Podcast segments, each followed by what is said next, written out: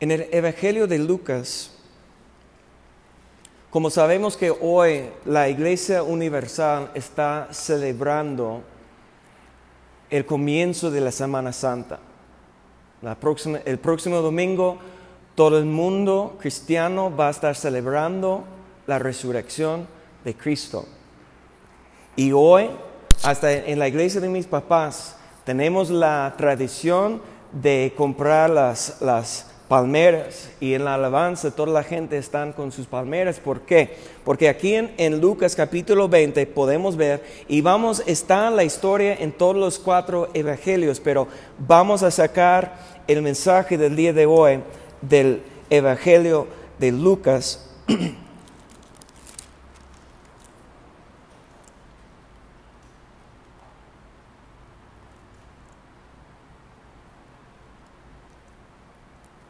Y vamos a comenzar en verso capítulo 19.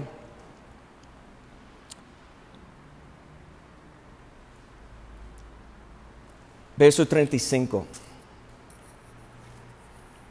Dice, lo trajeron a Jesús, el asno que pidió Jesús.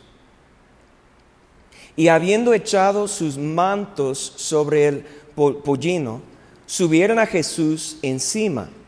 A su paso tendían sus mantos por el camino. Y cuando llegaban ya cerca de la bajada del monte de olivos, toda la multitud de los discípulos, gozándose, comenzó a alabar a Dios a grandes voces por todas las maravillas que habían visto, diciendo, mire lo que están diciendo, clamando, 38, Bendito el Rey que viene en el nombre del Señor.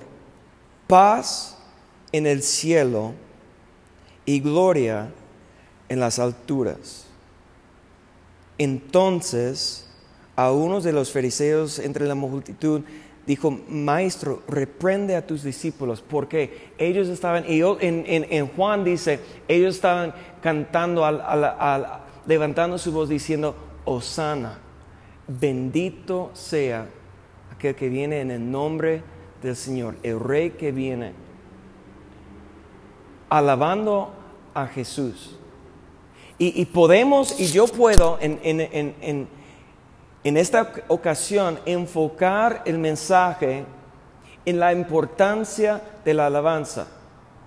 Y será un excelente mensaje muy importante podemos tomar eso y, ver que cuando entró Jesús a Jerusalén la última vez, fue exactamente, precisamente un día antes, o una semana, perdón, una semana, el domingo entró, primer día de la semana, entró una semana antes del domingo que resucitó.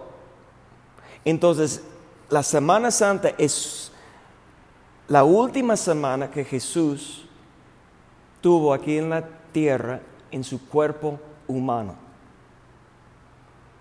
y recibió alabanza, clamando Osana. Cantamos eso el día de hoy, Osana.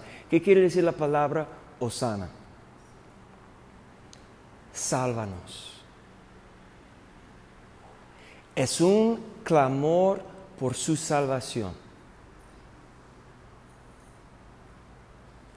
Pero no quiero enfocar el día de hoy en la necesidad y la bendición de alabar al Señor. Solamente quiero decir eso. Si estás batallando con sus emociones y sentimientos, sus pensamientos, la mejor cosa que puedes hacer para cambiar su actitud es comenzar a dar gracias a Dios y alabar al Padre. Porque tomando control de sus pensamientos y sus palabras y declarando la bondad, grandeza, gracia, misericordia de Dios que ha manifestado en su vida, estoy seguro, te lo prometo, que va a cambiar su actitud. ¿Quién puede decir amén? Porque cuando estamos enfocados en lo que está pasando malo, que no me gusta, Cuando solamente estamos pensando en eso, eso va a cambiar nuestra actitud y vamos a estar quejando y vamos a estar enojados, pero cuando nosotros hacemos una decisión a ver Jesús como nuestro rey, salvador y clamamos y cantamos, Osana, sálvame de qué? Mi mala actitud, mis malos pensamientos. Y, yo puedo predicar eso y salimos bien feliz está bien. Eso es gratis para el día de hoy, nada más. Podemos enfocar en el alabanza y será un mensaje excelente. Pero yo no quiero iniciar en el día que entró Jesús en Jerusalén. Quiero volver a unas semanas atrás en la vida de Jesús. Vamos a Lucas capítulo 9, verso 51.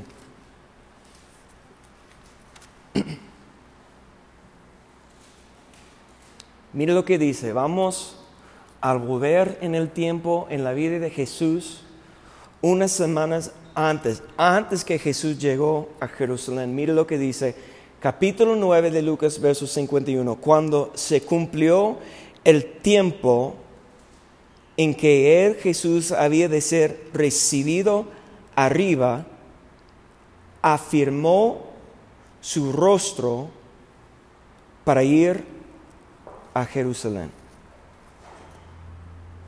Y yo quiero que, piensen conmigo. Cuando dice aquí la palabra que cumplió el tiempo,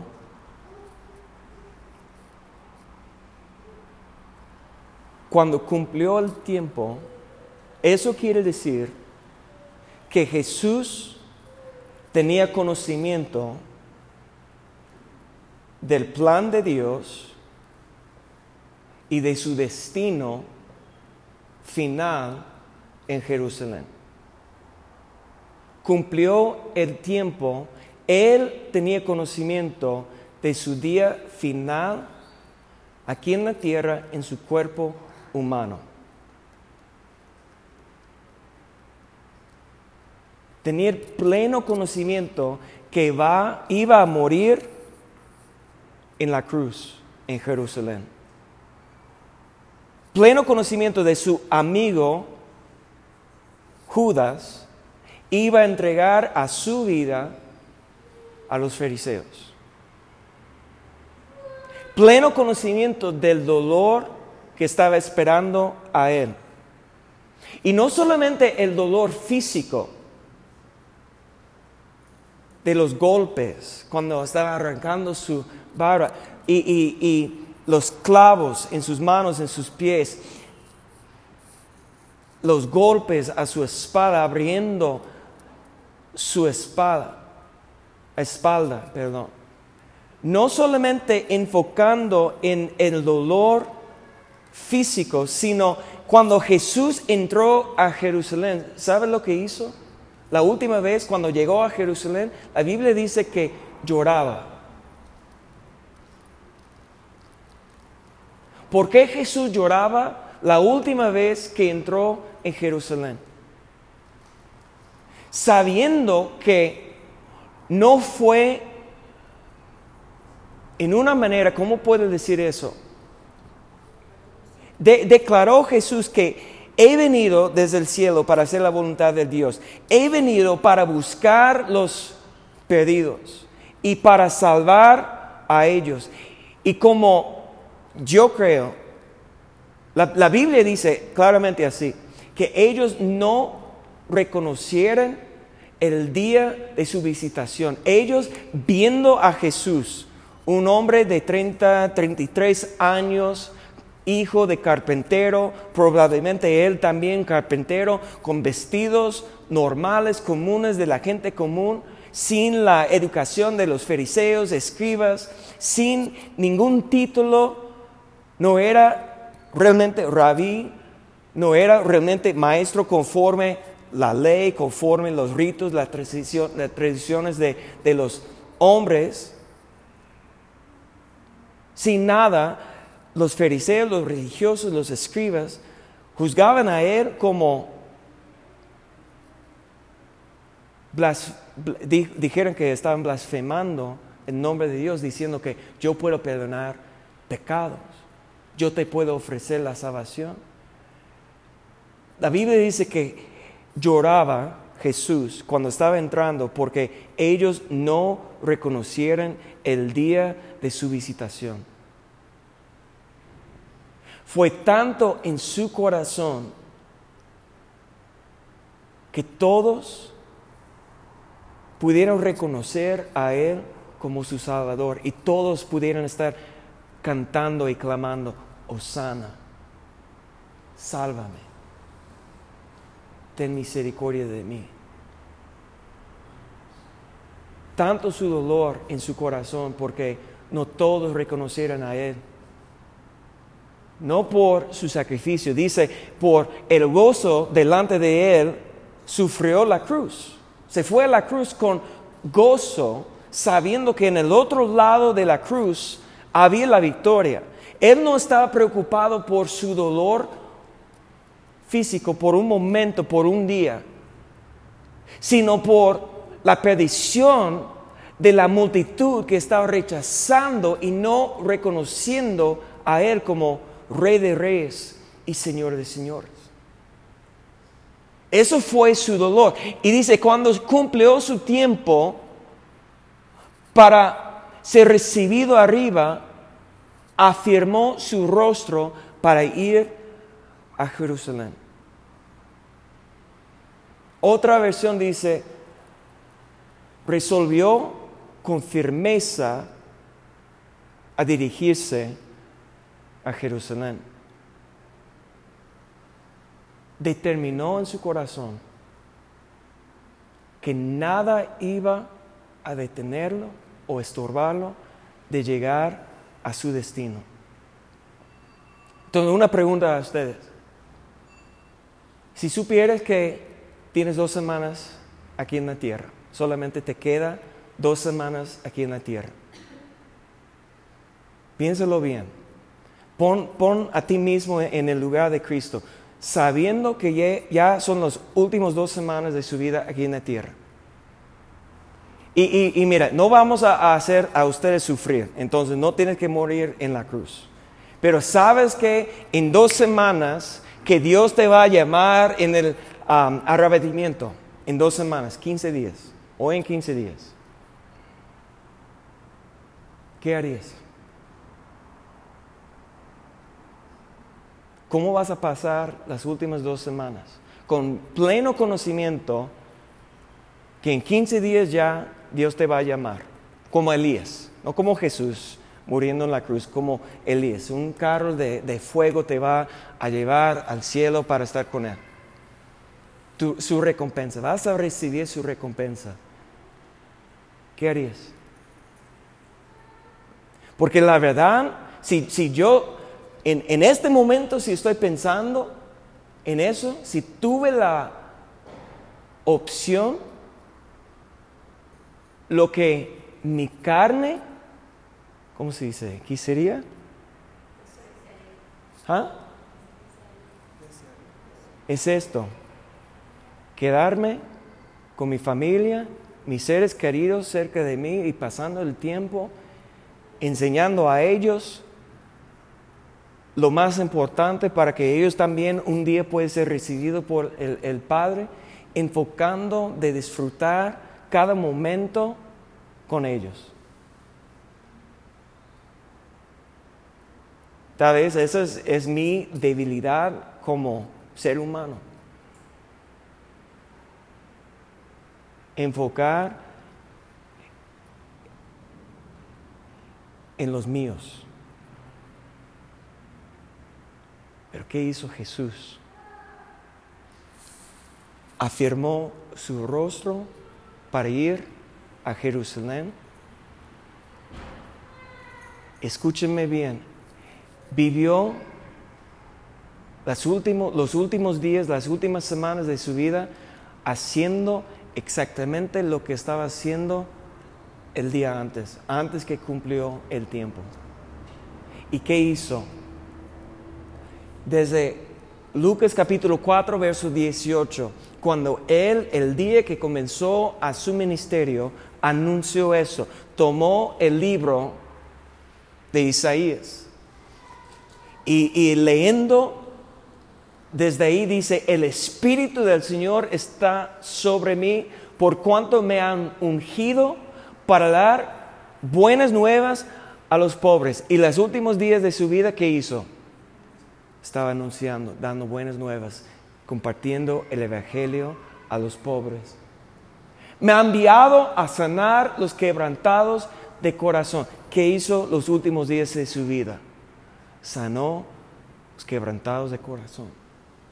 A pregonar libertad a los cautivos y vista a los ciegos, a poner en libertad a los oprimidos, verso 19, a predicar el año agradable del Señor. ¿Qué hizo Jesús hasta el último día de su vida? Con pleno conocimiento, sabiendo precisamente el último día de su, su vida que él iba a ser ofrecido como el sacrificio, el cordero sin mancha, perfecto, para pagar el precio de nuestros pecados. Y nunca, nunca, nunca perdió su visión. Nunca dejó su misión. Hasta mira, vamos a regresar, vamos a ver la historia Lucas 9, 52. Vamos un verso más adelante. Envió Jesús mensajeros delante de él, los cuales fueron y entraron en una aldea de los samaritanos para hacerle preparativos.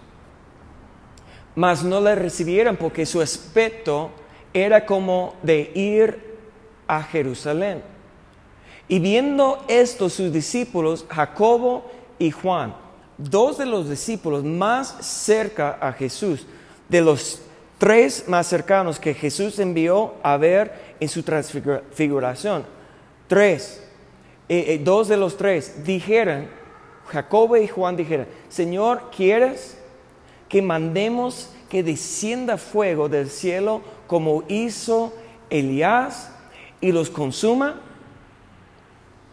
Mire su no, me van a, no van a recibir el Evangelio de paz que estamos y, la sanidad que queremos y la libertad que queremos compartir, entonces vamos a pedir juicio del fuego sobre ellos y destruirlos. Imagínate la última semana de la vida de Jesús y sus discípulos más cercanos a Él todavía no tenían el corazón de Él. Es increíble. Juan era el discípulo que estaba recostado en su, en su pecho en la última noche y que Jesús reveló a él que iba, eh, era um, eh, Judas que iba a entregarlo. Como recibiendo eso tan cerca a Jesús, pero en su corazón no conoció el corazón ni la misión de Jesús. Vamos a juzgar a ellos, vamos a destruirlos, vamos a pedir el fuego, desciende del cielo para consumir. ¿Cómo respondió Jesús? Entonces volviéndose Jesús los reprendió diciendo, vosotros no sabéis de qué espíritu sois. No estaban hablando del mismo espíritu de Cristo no tenían el corazón de Jesús. Hasta aquel entonces, hasta los últimos días de, la vida de Jesús, ellos estaban con un velo. Cada vez que Jesús dijo que es necesario que voy a Jerusalén, que voy a padecer y voy a morir, recuerda la primera vez, Pedro le reprendió al Señor. ¿Qué dijo Jesús a él? Vete detrás de mí, Satanás. Era el espíritu de Satanás hablando a través de él. Y ahora, ese es Pedro, Jacobo y Juan Ya tenemos los tres más cercanos a Jesús con la misma actitud. La misma actitud. De juzgar, de condenar, de no buscar a cumplir la misión de Jesús.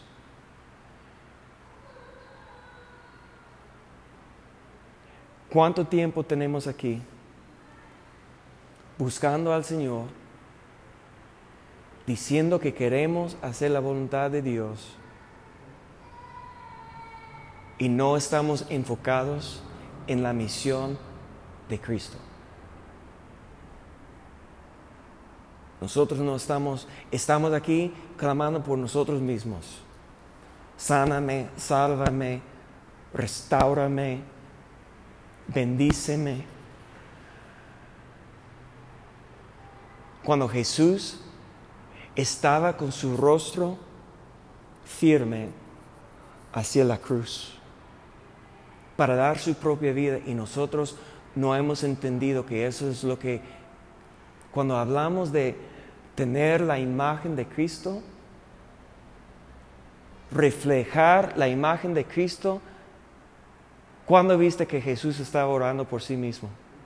¿Cuándo viste que Jesús estaba pidiendo, Padre, dame mis necesidades, lo que yo necesito, lo que yo quiero? ¿Cuándo? Y nosotros es lo que estamos aquí haciendo. En mi familia, en mi salud, en mis finanzas, en, todas las áreas que hay desorden en nuestra vida, nosotros estamos clamando por nosotros mismos, pero la imagen de Cristo es buscar los que están perdidos para ofrecerles la salvación. Es la misión, era la misión de Cristo, es la misión de su cuerpo, porque hoy en día nosotros, la iglesia, debemos ser Cristo aquí en la tierra.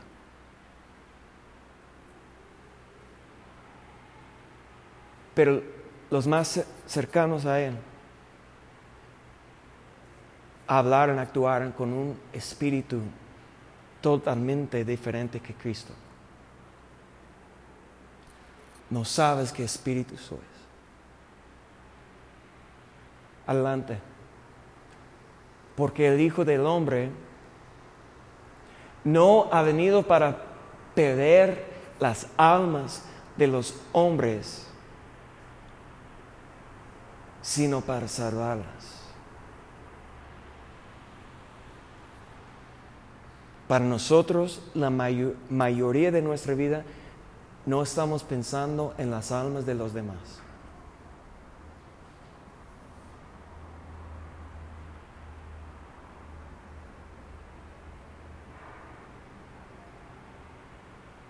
Pero Jesús está diciendo, yo vine, yo fui enviado del cielo, de mi trono, para vivir una vida humilde como humano, pobre, ¿con cuál propósito? Salvar los perdidos, no para perderlos, para salvarlos, la salvación. No podemos enfocar tanto o solamente en nosotros mismos, en mi discipulado, en mi crecimiento, en mi lo que sea, si no estamos pensando, si no tenemos la mente de Cristo, si no tenemos el mismo sentir de Cristo, ¿cuál era su sentir? Yo tengo que buscar para salvar.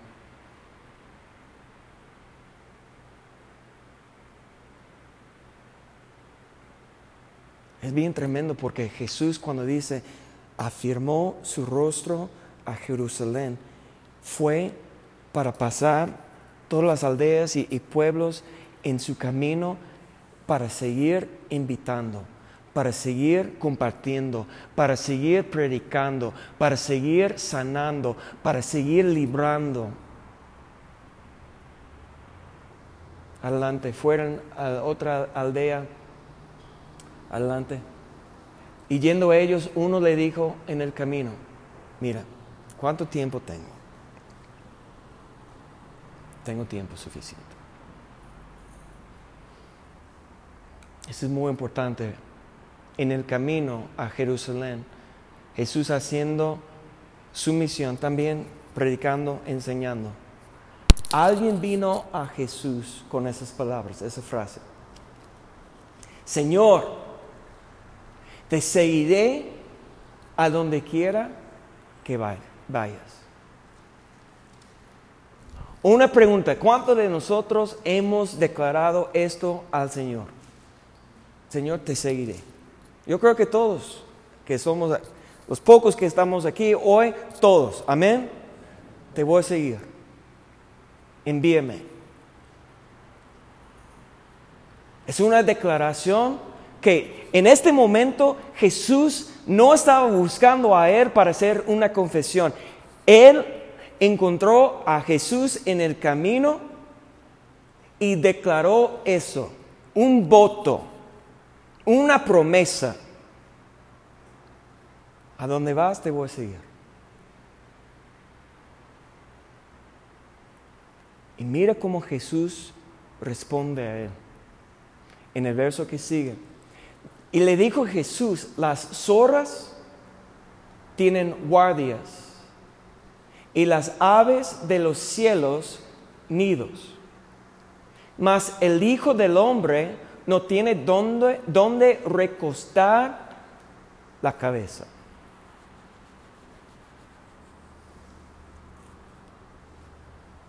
Podemos ver eso, es una parábola, obviamente. Y la mayoría de la gente van a tomar ese verso con esa perspectiva. Que lo que Jesús, Jesús está diciendo es para seguir en pos de Él, que requiere pobreza, que tienes que sacrificar cosas materiales y porque ni el Hijo del Hombre tiene un lugar para recostar su cabeza, que quiere decir que no tiene casa, no tiene un lugar fijo. Pero quiero recordarles algo que Jesús dijo, dijo una vez a Pedro. Pedro declaró, mira, hemos dejado nuestra familia y nuestra vida, ¿qué recompensa vamos a tener? Y Jesús dijo, van a entrar en el reino de los cielos, pero aquí en la tierra también van a tener casas y, y cosas que has abandonado, ahorita Dios aquí en aquel tiempo te, te va a bendecir. Yo, solamente una vez Jesús dijo a una persona, tienes que vender todo lo que tienes para seguir en pos de mí. ¿Y por qué? Era su debilidad. Sus riquezas era su engaño. Pero las riquezas no eran engaño para todos. Yo te prometo que para mí cosas materiales no son importantes. Y tengo cosas materiales. Pero yo puedo, la, primera vez que vine a México, yo estaba en un departamento en Jacona, ni en Zamora, en Jacona, un departamento sin agua, con cucarachas, y, sin agua en el baño tuvimos que llevar agua fría del tinaco y calentarlo. Y nosotros tuvimos que comprar el gas porque eh, el pastor que estaba viviendo en ese departamento ni tenía para pagar el gas de... Entonces nosotros compramos el gas para calentar el agua en la estufa para bañarnos con agua tibia. Y la primera vez yo te puedo mostrar en mi diario que yo dije, la primera vez que yo estaba aquí en México, Dios, si me, me llamas aquí, donde, donde quieres llamarme, yo voy.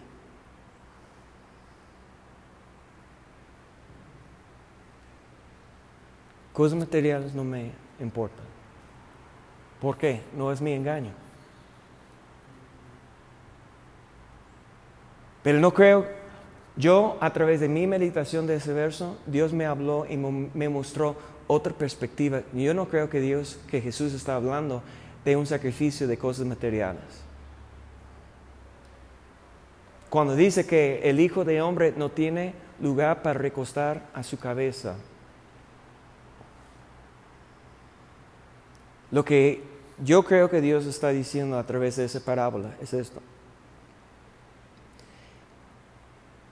Tú estás haciendo una confesión, una promesa, un voto de la carne, que yo te puedo seguir, cuando todavía hay cosas dentro de ti escondidos que te va a estorbar. Las zorras tienen guardias y las aves tienen nidos. Te puedo mostrar en Cantares capítulo 2, verso 15, cuando dice cazar, cazarnos las zorras, las zorras pequeñas que echan perder la viña. En otras palabras, están destruyendo el fruto. Y el fruto es reflejar la imagen de Cristo. Pero ¿qué son echando perder las viñas? Son las zorras. Las zorras representan las iniquidades que todavía están escondidas en nuestras vidas. Yo puedo venir aquí, como hice en aquel tiempo, diciendo, Dios, te voy a seguir. Si me, envías a Jacona para vivir en un departamento sin agua, sin gas, sin cosas, yo puedo. Obviamente no tenía esposa ni tenía hijas. Pero yo puedo. Yo puedo comer frijoles todos los días. O cacahuates prefiero, pero si tengo frijoles, está bien. Y café. Dame esas dos cosas y, y puedo sobrevivir.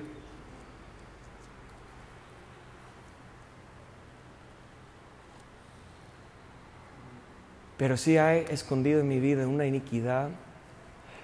Recuerde que las aves son las aves que vienen del cielo para comer, para arrebatar la semilla que fue plantado junto al camino. Mire, las zorras representan iniquidades. Las aves representan los espíritus inmundos que están operando en nuestras vidas. Estamos declarando, Señor, te entrego mi vida, pero Jesús dice, no encuentro reposo porque adentro hay zorras, hay aves que están comiendo la semilla que están echando perder el fruto. No sé si me expliqué bien. ¿Están conmigo? Otra persona, ahora Jesús va a decir a la otra persona, verso 59, dijo Jesús a otro, sígueme. ¿Por qué Jesús dijo sígueme? Porque eso es lo que hizo con todos sus discípulos. Es su llamada sígueme, sed imitador de mí, sigue mis pasos, vive como yo estoy viviendo, aprende de mi manera de vivir. No está hablando de Twitter o Instagram, seguidores que nada más quiere ver en dónde vas y qué estás comiendo. No, sígueme es sed imitador. Esa es su llamada. Jesús no ofrece la salvación sin un costo. Pero, pastor, la salvación es gratis, es por la gracia, pero tiene un costo. El costo fue pagado por Cristo en la cruz, su sangre preciosa, pero Él pide lo mismo que Él sacrificó su vida en la cruz. Ven, toma su cruz, niéguese a sí mismo, Está en el mismo capítulo, Lucas 9, 23. Niéguese a sí mismo, tomando su cruz y sígueme. Sed imitador. Lo que estoy dispuesto a ofrecer cada persona que quiere ser su discípulo, quiere decir conforme su voluntad. Tienes que decidir. Si quiere morir en la cruz, no físicamente, sino las pasiones y los deseos. Entonces, llamando a alguien para ser su discípulo, dijo, sígueme. ¿Y cómo respondió? Él le dijo, Señor, déjame que primero vaya, entierre a mi padre. Yo estaba investigando eso porque he escuchado, y lo que he escuchado fue cierto, que los judíos, sus ritos, sus tradiciones, en aquel tiempo, conforme a la ley, era necesario siete días vestido en todo negro, sin salir de la casa, sin trabajar, sin hacer nada, ayunando y llorando. Nosotros, después de un día o dos días, ya volvemos lentamente a la vida normal. Pero según sus tradiciones, siete días encerrados. Treinta días después, todavía con sus actividades muy limitadas. Y si fueran sus padres que murieran, ¿y quién tiene que regresamos a? Déjame primero entierre a mi padre. Cuando son sus padres, la tradición era un año, con sus actividades limitadas, de sin viajar y muchas cosas. Entonces nosotros pensando, Qué duro es Cristo, porque como respondió Cristo en el verso 60, Jesús le dijo, deja que los muertos entierren a sus muertos y tú ve, anuncia el reino de Dios. ¿Por qué? Y pensamos qué duro es, es Jesús. No era duro, es que el hombre realmente estaba diciendo, espéreme un año. Jesús en sus últimos días de vida, sígueme. Un año Jesús no iba a estar ahí para mostrarle el camino.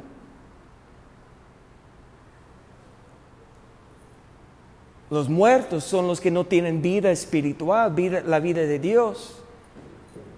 Deja que ellos se encierren sin pensar en los demás por un año. Pero tú, ¿qué es más importante? Tener esa tristeza, honrar a sus padres según la tradición del hombre o salte vete para compartir el Evangelio del reino. No, espérame un año. Primero, déjame. Y no sé cuál, nosotros, ¿qué podemos decir? Yo, Señor, te voy a seguir, pero espérame. Ahorita tengo que pagar mis deudas, ahorita tengo que trabajar, ahorita tengo que, mi, mi, mi familia, ahorita tengo lo que sea. Espérame, yo voy a hacer mi ministerio, voy a cumplir mi ministerio, pero espérame. Déjame primero.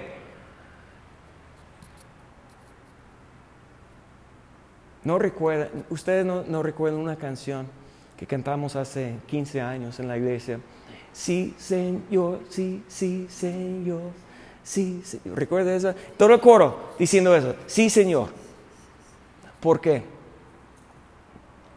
La única respuesta digno del rey,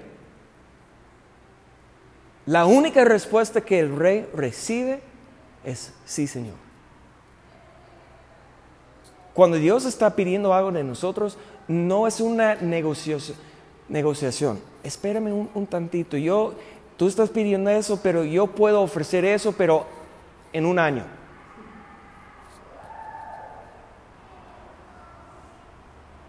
Hay algo primero, que quiere decir que hay algo, de mi punto de vista, más importante. ¿Y qué estaba haciendo Jesús? Jesús con su rostro afirmado a ir a la cruz, cumpliendo su misión y buscando a los demás seguir en pos de Él, ser imitadores de Él. Y Él,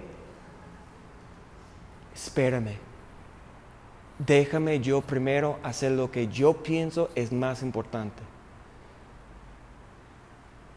Mire el, siguiente. Entonces también dijo otro, te seguiré, pero déjame que me despida primero de los que están en mi casa. 62. Y Jesús le dijo, ninguno que poniendo su mano en el arado, mira hacia atrás, es apto para el reino de Dios. Nada puede ser más importante a nosotros que ser imitador de Cristo, seguidor de Cristo. Y eso quiere decir vivir en la misma manera de Cristo. Y cuando tenemos tantas cosas más importantes, diferentes prioridades, que no estamos dispuestos de hacer un esfuerzo o ser constante o ser diligente, ser disciplinado para seguir cumpliendo el ministerio, el llamamiento que tenemos de parte de Cristo para buscar y ofrecer la salvación a los que están perdidos. Somos como sus discípulos, no sabemos de qué espíritu somos. Porque no somos del espíritu de Cristo. Él pasó sus últimos días de su vida enfocado en cumplir y terminar su misión. Vamos adelante. El verso que sigue, capítulo 10, verso 1. Después de estas cosas, designó el Señor también a otros setenta, a quienes envió de, de, dos en dos delante de él a toda ciudad y lugar a donde él había de ir, y les decía, la mies a la verdad es mucha, mas los obreros pocos. Por tanto, rogar al Señor de la mies que envíe obreros a sus mies.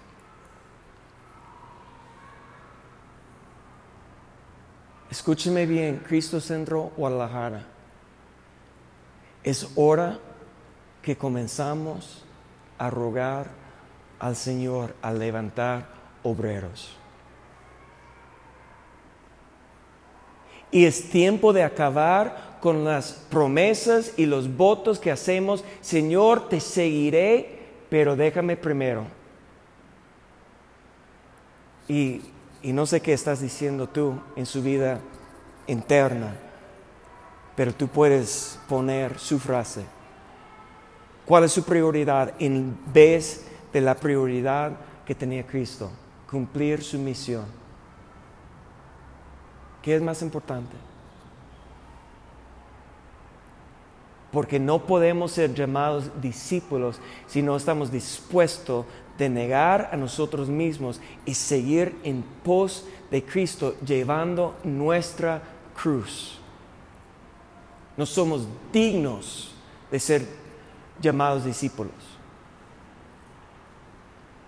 Y si no tenemos el corazón, la, la el deseo de Jesús para ofrecer la salvación, no hemos entendido el propósito por qué estamos aquí. ¿Qué hizo Jesús? Capítulo 9, verso, eh, comenzamos en capítulo 9, vamos a verso 1, porque aquí dice que otra vez envió otros, habiendo reunido a sus doce discípulos, les dio poder y autoridad sobre todos los demonios y para sanar enfermedades. Escúchenme bien. Una cosa que nosotros debemos estar buscando cuando estamos buscando a Dios es el poder de su Espíritu Santo para tener esa autoridad en el nombre de Cristo para echar fuera demonios y para eh, sanar los enfermos. ¿Qué tenemos que ofrecer? ¿Recuerdas que Pedro le dijo a, aquel que estaba eh, mendigando enfrente del templo porque era cojo, dame plata? ¿Y qué dijo? ¿Cómo respondió Pedro? Plato y oro no tengo. la gente no necesita cosas materiales. Sí, hay momentos, obviamente, cuando la Biblia dice que nosotros tenemos que dar, si alguien tiene hambre, Dios te bendiga. No, darle comida. Si tiene sed, Dios debe, no, darle algo, agua, en el nombre de Cristo. Nosotros hay momentos, pero ¿qué necesita? ¿Qué es más importante? ¿Lo temporal? Lo eternal. El eterno, eternidad.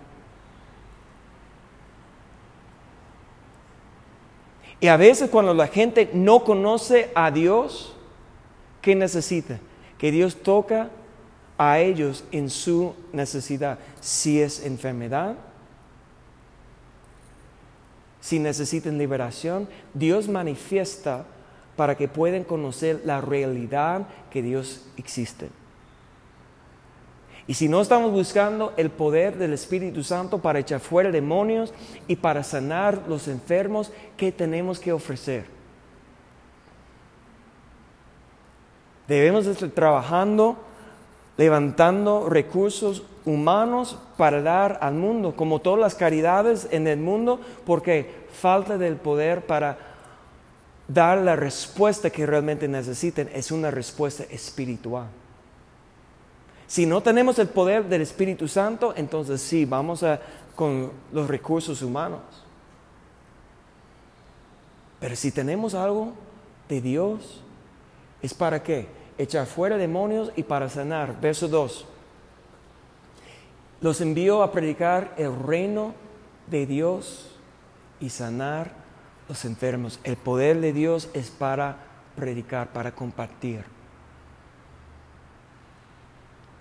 Desde el momento que Jesús inició su ministerio hasta su último día, nunca cambió y nunca perdió el enfoque de su misión.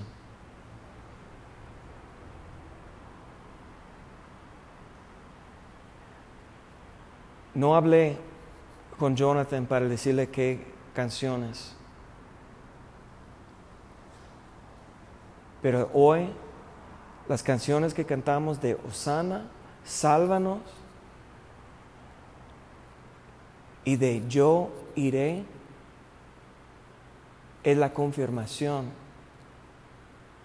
Cuando comenzamos a tocar eso, ensayamos eso el, el martes y olvidé entre martes y hoy porque estoy aprendiendo las nuevas canciones de Procura, olvidé la lista, tuve que a ver qué vamos a cantar. Y hasta que estamos cantando, yo dije, ese es el mensaje que Dios me dio. Dando gracias por la salvación, Osana. Pero haciendo un compromiso. Escúcheme bien, ¿quién tiene un compromiso con Dios. Pero con todas nuestras excusas, pero espérame, déjame primero y, tengo que... No, eso no es un compromiso.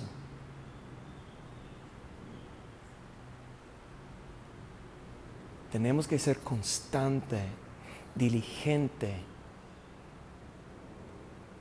para buscar el prójimo que está junto al camino que cayó en manos de ladrones. Que el diablo está robando, intentando de matar y destruir eso. Tenemos que abrir nuestros ojos a buscar quién Dios quiere enviar a nosotros para levantar, para sanar, para librar. Y Cristo Centro, ¿quién de ustedes hoy pueden hacer un compromiso, no conmigo, sino con el Señor. Y declarar, Señor, te seguiré, Señor, yo iré. Póngase de pie y vamos a, a cantar esa canción.